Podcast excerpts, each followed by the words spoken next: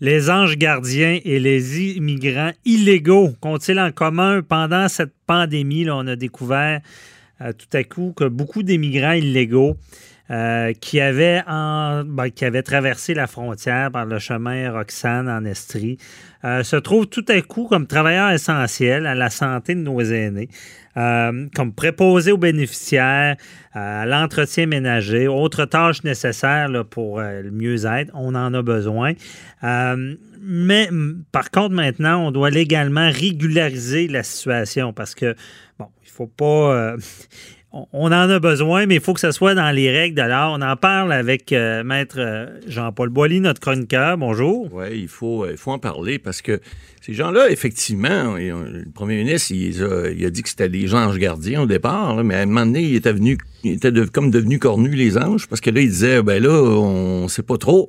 Finalement, il, il a reviré un peu sa, veste dans les derniers jours, les dernières semaines, pour dire, écoutez, euh, ben c'est du cas par cas, on va regarder, parce que vous savez que ces gens-là qui sont rentrés légalement au pays, bon, euh, s'ils rentraient par le chemin Roxane, ils se faisaient prendre en charge par les autorités l'immigration, la police était là, la GRC, mhm. et ils les amenaient dans des endroits pour les prendre en charge comme étant des réfugiés. Hein? Alors que s'ils arrivaient à la frontière normale, il aurait dit, écoutez, vous n'avez pas de papier en règle, vous ne pouvez pas passer ici. Là, en passant dans un chemin... S'ils mettent pas le pied sur le territoire, ils y retournent. Ouais, mais, avec le chemin Roxane, ils sont sur le territoire. Ben légalement, ils les prennent en charge. Ben, ils les prennent en charge jusqu'à ce que leur statut, parce que pour être devenir euh, euh, citoyen euh, canadien, pour être demandeur d'asile, il y a deux raisons. C'est fort simple. ça prend des motifs de sécurité ou des motifs humanitaires.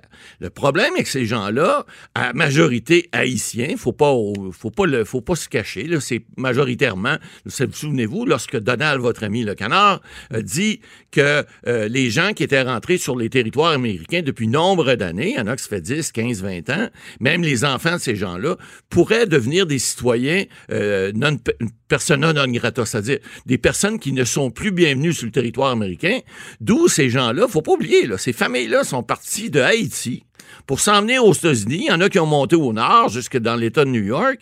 Euh, c'est plus le même climat qu'Haïti. Les autres sont pas partis d'Haïti parce qu'ils n'aimaient pas le climat, là, je pense pas. Là. Ils sont partis de là parce qu'ils étaient dans, des conditions humanitaires qui n'étaient pas, qui étaient pas correctes. C'est évidemment souvent des familles parce qu'ils veulent effectivement. Ah, il y a des pommes pourrites à travail comme il y en a dans la société. Aller des prisons canadiennes et québécoises, euh, c'est pas toutes des, personnes qui viennent de l'étranger qui sont là-dedans. Ce qu'on mm-hmm. sait, c'est qu'il y a des gens qui, on les appelle les purlaines. Il y en a aussi alors, des mauvaises personnes, il y en a partout. Il y en a parmi les émigrés aussi. Mais il faut comprendre. Là, M. Legault, il dit, même le premier ministre Trudeau, c'est des gens gardiens parce que c'est eux qui sont allés au front. Ils sont allés comme préposés aux bénéficiaires, sont allés comme à l'entretien ménager. Ils font des, du travail que, que, bien du monde ne veut pas faire, des fois. Ben justement, on se cachera pas, là. Euh, il y a les Québécois, beaucoup de gens, pour eux, ramasser, les, excusez l'expression, la merde, la merde c'est pas un travail pour eux, ils veulent pas le faire.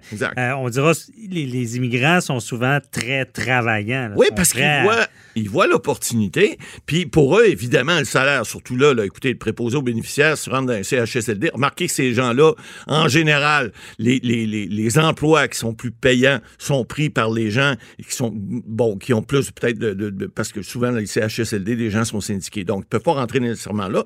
Mais dans les, les, les, entreprises où, le privé est là majoritairement, c'est surtout là que c'est, on parle autour de 800 Haïtiens, en fait. C'est la communauté haïtienne de Montréal qui a lancé ces chiffres-là cette semaine. Donc, c'est des gens qui euh, vont aller aider dans les endroits, par exemple, privés, où il manque nettement de personnel. On a vu le Héron et Saint-Dorothée et les autres. Alors, ces endroits-là ont besoin de personnel, puis ces gens-là vont au front. Ces gens-là pognent des fois aussi le, virus, la COVID, sont malades, puis bon, on peut transmettre ça à leur, leur famille, mais ils n'ont pas peur d'aller au front. On en a besoin, tout, Bien tout à l'heure, euh, j'ai parlé à Maître euh, euh, Ménard Martin, qui, bon, du cabinet Ménard, on sait en droit de. Et on parlait de, ça d'un CHSLD. Là, là c'est des histoires de, climatisation qui n'ont pas. Il y, a, beaucoup de responsabilités. Il manque de, préposés, il manque de monde. ces gens-là sont quand même importants, même s'ils sont en théorie illégaux. Tout à fait. Donc, mais ils peuvent régulariser ça? Ben, c'est-à-dire que là, ce que M. Legault a annoncé, il a nommé le ministre de l'Immigration du Québec, euh, Simon Jolin Barrette, là, euh, un, peu comme un émissaire là-dedans, en disant, écoutez, bon, les cas, c'est facile qu'un ministère, évidemment, c'est pas le ministre qui va prendre les, les 1000 cas un par un qui va les regarder, mais il peut nommer des gens, il peut déléguer, hein, c'est un pouvoir qui est délégué. On dit en latin, delegatus non potest delegare, vous vous souvenez de votre latin. Une personne qui a un pouvoir délégué ne peut pas le déléguer à, à quelqu'un d'autre Sauf que dans un cas comme celui-là, c'est un pouvoir qu'on dit ministériel. Donc, le ministre peut déléguer son pouvoir à, des, à fonctionnaires ou à des gens qui vont vérifier ces dossiers-là et qui effectivement vont se rendre compte qu'il y a peut-être matière à aller euh, euh, euh, à, faire un accro. Vous savez, les lois, souvent, puis on va arrêter de le dire, c'est fait pour qui, on le sait. Bon, alors, mais les lois, souvent, on peut essayer, non pas de contourner la loi, mais d'adapter la loi de façon à ce qu'une situation qui arrive comme celle-là, où on a des gens qui, normalement, sont rentrés de façon illégale dans un pays, pas pour des raisons nécessairement humanitaires ni sécuritaires, parce qu'on a encore là le problème. Aux États-Unis, est-ce que leur vie est en danger si les, les Américains les retournent à Haïti? Et là, à ce moment-là, c'est toute une question sociale. C'est la notion aussi euh, du pays tiers sûr. Exact, tiers sûr. Parce que théoriquement, on devrait. Les États-Unis sont un pays tiers sûr. En principe. Mais là, ils sont plus trop ben, parce qu'il y a tellement un risque qu'ils soient directement retournés. Puis le problème, on en a déjà parlé à l'émission, c'est que le problème, c'est que si on les retourne à Haïti, est-ce que leur vie est en danger? Bon, il y a eu le problème du tremblement de terre un moment donné. Il y a beaucoup de gens qui sont partis parce que là, c'était la famine, la pauvreté extrême, etc. Bon, euh, si on parlait d'un endroit, par exemple, totalitaire, euh, dans un pays, par exemple, où leur vie serait menacée, on les envoie dans un pays, par exemple, je sais pas, c'est un pays qui, si la famille revient, euh, il y a, y a une, une, fratricide ou, quelque chose qui fait en sorte que leur vie est en danger. Bon, ça, à ce moment-là, on peut dire c'est une raison de sécurité. Une raison humanitaire, ben, Haïti en était le cas à l'époque. Est-ce que c'est encore le cas aujourd'hui? Là, il pourrait, pourrait y avoir un discours là-dessus, il pourrait y avoir des plaidoiries. Mais la façon dont on le voit maintenant, c'est qu'on dit, écoutez, mettez ça à l'envers. Les raisons humanitaires pourraient être très bien de, vues de ce côté-ci de la frontière, puis dire, écoutez, c'est une raison humanitaire parce que ces gens-là sont venus risquer leur vie, entre guillemets, soyons, pesons nos mots, mettons des mémoires, mais quand même risquer leur vie pour sauver les nôtres. Alors, à ce moment-là, est-ce qu'on pourrait pas prendre la loi qui parle de raison humanitaire? Vous savez, il y a des interprétations strictes qui se font en droit, vous le savez, les avocats, c'est ce qu'on fait, on interprète les, les, droits. On a des cours d'interprétation des droits à la faculté, puis on fait ça toute notre vie. On interprète des lois, des ben, règlements. Strict étant qu'on se tient à, la lettre, de l'article. Exactement. Interprétation large, on essaie d'aller plus libéral. Bon sens. Ben là, on y va plus euh, de façon. Des fois, on dit que des juges conservateurs et libéraux aux États-Unis, là, c'est un peu pareil ici. Il y a des juges qui sont plus conservateurs, donc ils vont être plus stricts.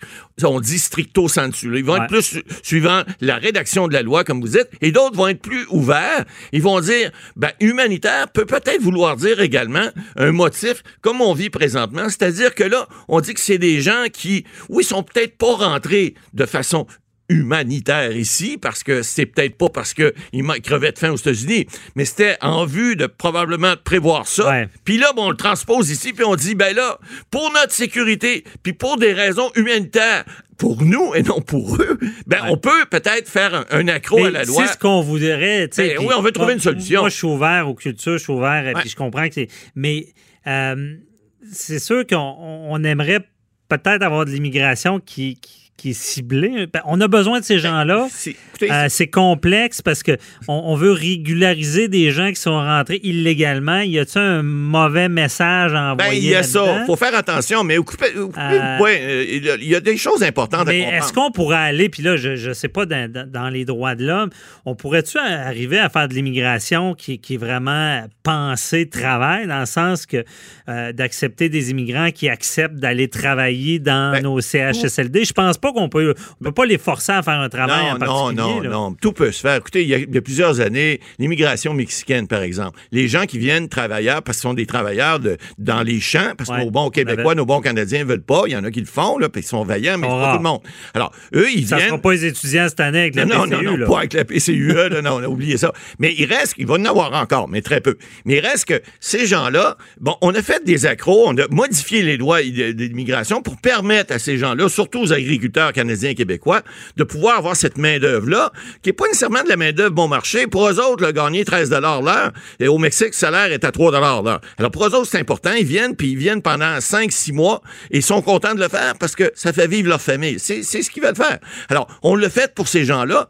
Maintenant, est-ce qu'on peut le faire? Moi, ma réponse est oui. Il s'agit de faire certains ajustements et surtout c'est facile des fois d'appliquer ou d'interpréter un règlement ou une loi de manière oui, discrétionnaire, oui, avec une certaine liberté, mais avec le gros bon sens. On le dit tout le temps, les lois, c'est là pour que les choses marchent rondement et surtout pour que le, gros bon sens s'applique puis qu'on puisse être capable de faire des choses de façon correct et de façon, encore une fois, humanitaire, parce que ces gens-là, écoutez, ils nous sortent de la merde, c'est carrément, c'est carrément ça. Puis s'ils n'avaient eu 8 000 au lieu de 800, ben tant mieux, on ne chercherait pas un autre 10 000. On, en, on en cherche cette semaine encore un autre 10 000. On augmente les salaires, puis ces gens-là sont prêts à travailler à des salaires moindres. Alors pourquoi pas les prendre, puis les, intégrer ici. Ouais, on peut pas être contre la vertu, c'est certain.